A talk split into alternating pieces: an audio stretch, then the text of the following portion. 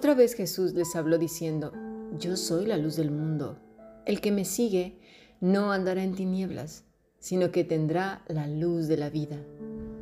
Juan capítulo 8, versículo 12. Hemos escuchado palabra de Dios.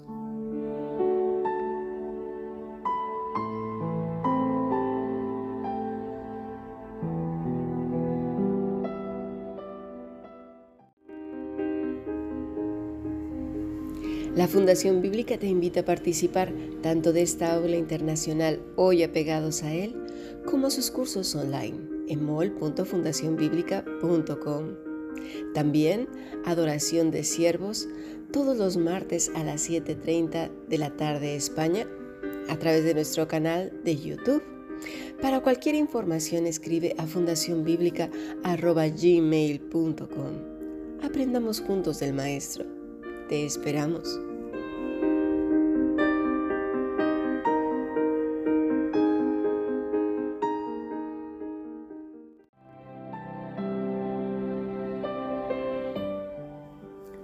Bueno, continuamos con nuestro estudio. ¿A quién sigues? Ayer vimos las implicaciones de uno que sigue al maestro. Implica de, eh, dejarlo todo por seguirle a él. Pero ¿qué pasa cuando una persona no lo ha comprendido muy bien y se ve siguiendo a un grupo o a un líder, llámese de la religión que se llame. Ya sabemos que en Cristo no hay religión. Sin embargo, los religiosos hacen del cristianismo una religión. Vamos a ver lo que dice la escritura. Nos vamos a Romanos 3:10. Como está escrito, no hay justo ni aún uno. No hay quien entienda, no hay quien busque a Dios. Todos se desviaron, a una se hicieron inútiles. No hay quien haga lo bueno, no hay ni siquiera uno. Sepulcro abierto es su garganta, con su lengua engañan, veneno de aspides hay debajo de sus labios. Su boca está llena de maldición y de amargura, sus pies se apresuran para derramar sangre, quebranto y desventura hay en sus caminos, y no conocieron camino de paz. No hay temor de Dios delante de sus ojos.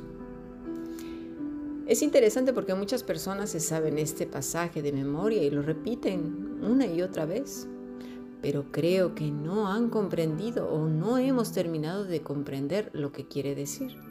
Primero que somos justificados en Cristo, por supuesto que sí, y reconciliados. Pero nuestra tendencia clara a pecar, ahí está.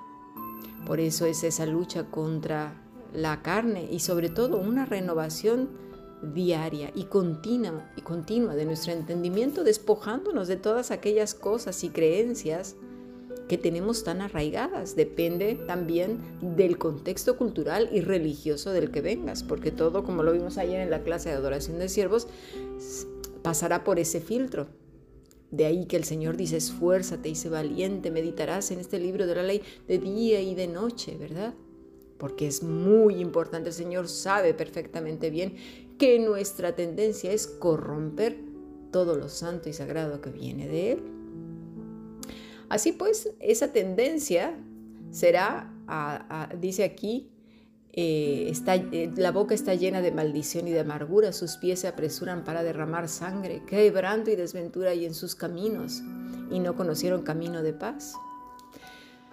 Vamos a desarrollar un tema que de verdad es bastante escabroso, porque si no estamos apegados al maestro, o nos volveremos victimarios o víctimas, y somos responsables tanto de ser lo uno como lo otro delante de Dios si lo llevamos a cabo. Bueno, la tendencia humana es hacer lo malo y ponerse por encima de otros, ya lo hemos visto. Mira, voy a leer un texto, bueno, una porción de un texto del libro de Bernardo Zamateas, Fe Tóxica y los errores de entender malas escrituras. El aprovecharse de ellas para aventajar a otros. Dice así. Hace un tiempo vino a verme una joven que había sido estafada emocional y, y, económicamente. Me comentó que cuando decidió hacer la denuncia a la policía, el comisario le dijo, mira chica, estos estafadores buscan mujeres buenas de la iglesia para engañarlas. Es muy común. Entonces, es verdad que la religión, no estoy hablando de la relación con Dios, sino cuando el cristianismo se convierte en una religión. ¿Es verdad que la religión puede formar gente más vulnerable a los estafadores? ¿Gente que tenga la guardia emocional baja? ¿Es verdad que la fe sirve solamente para formar gente buena, entre comillas, y no gente justa, fuerte, sabia? Pues sí, sí es posible. Es lo que en psicología se llama como el síndrome de la mujer buena o niña buena, el buen chico o el buen hombre. Este es un fenómeno que día a día va en aumento y que se ha identificado como una de las principales causas por las cuales muchas personas, especialmente mujeres, han padecido engaños, estafas y abusos. La religión, como ya lo he mencionado, el concepto de religión, ¿eh? cuando se aprovecha y se aplica de acuerdo a lo que acabamos de leer en Romanos 3, pues trae consecuencias muy graves. Nos puede afectar en la totalidad de la vida. ¿eh? Y no precisamente de manera positiva, porque ya vimos que los fariseos cuando aplicaban sus cargas pesadas, pues no era precisamente el fruto bueno en esas personas. Se sentían llenas de culpa, cargadas y tenían que cumplir y cumplir y cumplir y cumplir y cumplir con las demandas de estos. Así pues, entonces, vamos a ver la vivencia de una chica llamada Sandra.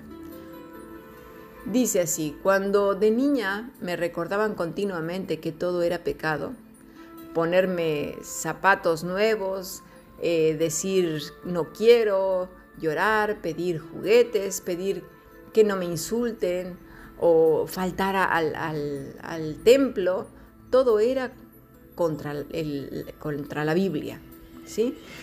O si no me lo sabía de memoria, iba en contra de eso. O si no me comía la comida, en contra de eso. Y si no tendría mi cama, en contra de eso. Y si no hacía esto, aquello, en contra. Todo, todo era culpa, culpa y todo a Dios no le agradaba. Todo, todo. Yo en lo personal recuerdo que cuando era niña igualmente, si hasta me caía, era porque Dios me había castigado. Al parecer, no tenía importancia si abusaban de uno o lo maltrataban. Eso no se consideraba pecado, sino enseñanza para que fueras una buena persona. Un error que marca para siempre a las personas, ¿verdad?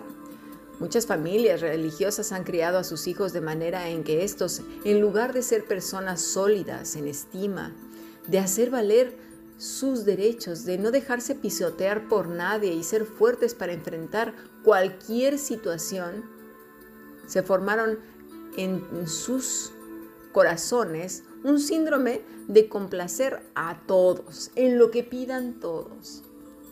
Han criado entre comillas, buenos hijos y buenas hijas, pero no les han enseñado a cuidarse, a respetarse a sí mismos y a defender su integridad frente a otros, su propia alma, su corazón, todo su ser. Por favor,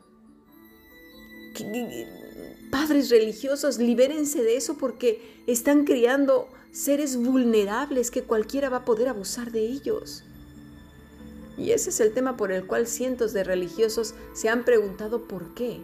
Si ellos hacen todo bien y sirven a Dios, ¿por qué les va tan mal? Es preciso profundizar un punto. ¿A qué se refieren con servir bien a Dios? ¿Verdad? Porque este es precisamente la base que usan los abusadores para saquear casas, como dice el Señor Jesucristo, ¿verdad? Para eh, apropiarse incluso de la voluntad de otros, de su propia individualidad. Observamos entonces que lo primero que hace una mala interpretación y enseñanza de la escritura es transmitirnos culpa, cargas. Nos entrena para que la religión sea, pues sí, lo que tanto dicen, el opio de los pueblos, y nos adormezca, además de influir eficazmente en la baja de nuestras defensas emocionales. Y tal como lo mencionaba esta chica Sandra en su experiencia, esto no solo tiene que ver con lo que enseña, se enseña en las iglesias, sino con aquellos padres religiosos que hacen de esa fe un estilo de vida, una manera de criar a los hijos. Así pues, en primer lugar, este síndrome de mujer buena o niña buena, niña porque no ha madurado emocionalmente, no, no hay madurez en su interior, es completamente vulnerable, por eso se prefiere llamar niña o niño. Se enseña que para ser buen creyente es necesario creer que todas las personas son buenas, sobre todo los que están al frente o en un lugar de liderazgo. Son criaturas de Dios que te van a amar y tú tienes que amarlos y nunca desconfiar de ellos, ya que a través de ellos te cuida Dios y una buena persona siempre debe de estar sonriente y disponible para las demandas de ellos. Cuidado, al oír estas enseñanzas, pues esta niña o niño dice dentro suyo, pues todos deben de ser como yo. La gente es buena, sobre todo si está en este lugar de culto. ¿Quién me va a querer hacer algo malo a mí que soy tan bueno, tan buena? Si soy bueno, buena con ellos, pues todos lo serán conmigo. Así que por lo tanto el ambiente o muchos lugares incluso es un lugar justo y puedo confiar en todos, especialmente si comparten la misma fe, llegando así a formarse una persona crédula, ingenua, una persona que le cree a todos y a todo, que sostiene que el mundo es justo para la gente de fe. Pero tal y como leímos al principio, ¿verdad que eso no es así? porque la naturaleza pecaminosa la seguimos teniendo todos y hemos de comprobar que cuando el Señor dice que en, la parábola del trigo y la cizaña, ahí están dentro de la iglesia el trigo y también la cizaña. Por eso es tan importante ver el fruto y la teología. Recordemos eso. Y bueno, es por eso que cuando algo malo sucede o alguien estafa a la niña o al niño bueno, ¿sí? ella o él no cambia sus creencias. Él o ella llegan a la conclusión de que esto, mira, fue por falta de mi fe. O si no, el líder de turno te dice que no tuviste suficiente fe. Esto fue por tu culpa. Esto es una prueba para fortalecerte o para fortalecerme. El niño, la niña eh, bueno, piensa que todos son buenos. Está convencido de que nadie tiene maldad de que no existen personas con malas intenciones ahí en ese grupo o en algunos grupos y que en caso de existir, pues nada, e, es por, mi culpa o por tu culpa o, más cargas. Podemos encontrar este síndrome sí, en, aquellas mujeres u hombres sumisas en sus hogares o extremadamente eh, responsables en su trabajo que hacen de más y de más y de más y de más, tanto en el lugar de culto como en el trabajo, como en todos lados. Hombres y mujeres crédulas que confían en todo y en todos y siempre salen raspados. Su pensamiento es el siguiente. Si me dijo que me va a devolver lo que yo le he prestado, pues así será. Si me dijo que vendrá a casa a quedarse unos días, seguro que en unos días se irá y cumplirá su palabra. Seguro que si me dijo esto o aquello, lo, lo cumplirá. De verdad, ¿cuántas veces nos hemos encontrado precisamente en los eh, centros de culto eh, este tipo de problemas por esta credulidad, por esta persona tan ingenua?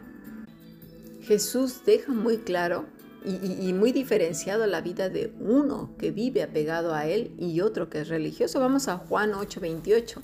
Les dijo pues Jesús, cuando hayáis levantado al Hijo del Hombre, entonces conoceréis que soy, que yo soy, y que nada hago por mí mismo, sino según me enseñó el Padre, así hablo. Eso es lo que tenemos que aprender de Jesús, mis estimados. Jesús nos enseñó una dependencia absoluta del Padre, pero cuando alguien actúa por sí mismo, demanda lo que él o ella quiere. Versículo 29, porque el que me envió conmigo está, no me ha dejado solo el Padre, porque yo hago siempre lo que a Él le agrada. Hablándole estas cosas, muchos creyeron en Él. Dijo entonces Jesús a los judíos que habían creído en Él, si vosotros por favor poner atención, permaneciereis en mi palabra, seréis verdaderamente mis discípulos y conoceréis la verdad, y la verdad os hará libres. ¿La verdad de qué? Pues la verdad de la palabra, como resultado de vivir apegado a Él. Entonces el Espíritu Santo nos hará conocer lo que hay en las escrituras, lo que nos hace libres. En Cristo Jesús a través de Él somos libres del pecado y de la esclavitud, de la muerte eterna, de la condenación, de la ira de Dios. ¿Sí? Y le respondieron, linaje de Abraham somos y jamás hemos sido esclavos de nadie. ¿Cómo dices tú? ¿Seréis libres? Jesús les respondió, de cierto, de cierto os digo que todo aquel que hace pecado, esclavo del pecado es. Y el esclavo no queda en la casa para siempre, el Hijo sí queda para siempre. Así que si el Hijo os libertare, escuchar por favor, seréis verdaderamente libres. Sé que sois descendientes de Abraham, pero procuráis matarme porque mi palabra no haya cabida en vosotros. Por favor, mis estimados, cuando es más valioso lo que dice otra persona en lugar de lo que dice el Señor, que nos esclaviza, que nos dice ritos y cosas que tenemos que hacer, costumbres de culturas o, o cualquier otra cosa, por favor, salgan de ahí. Versículo 38. Yo hablo lo que he visto cerca del Padre y vosotros hacéis lo que habéis oído acerca de vuestro Padre. ¿Y quién era el Padre de ellos? ¿Verdad? ¿A quién seguimos? ¿A quién seguimos? Y si Cristo nos ha hecho libres, me pregunto, ¿qué estamos haciendo con esta vida libre en Cristo Jesús? Pasemos al siguiente podcast.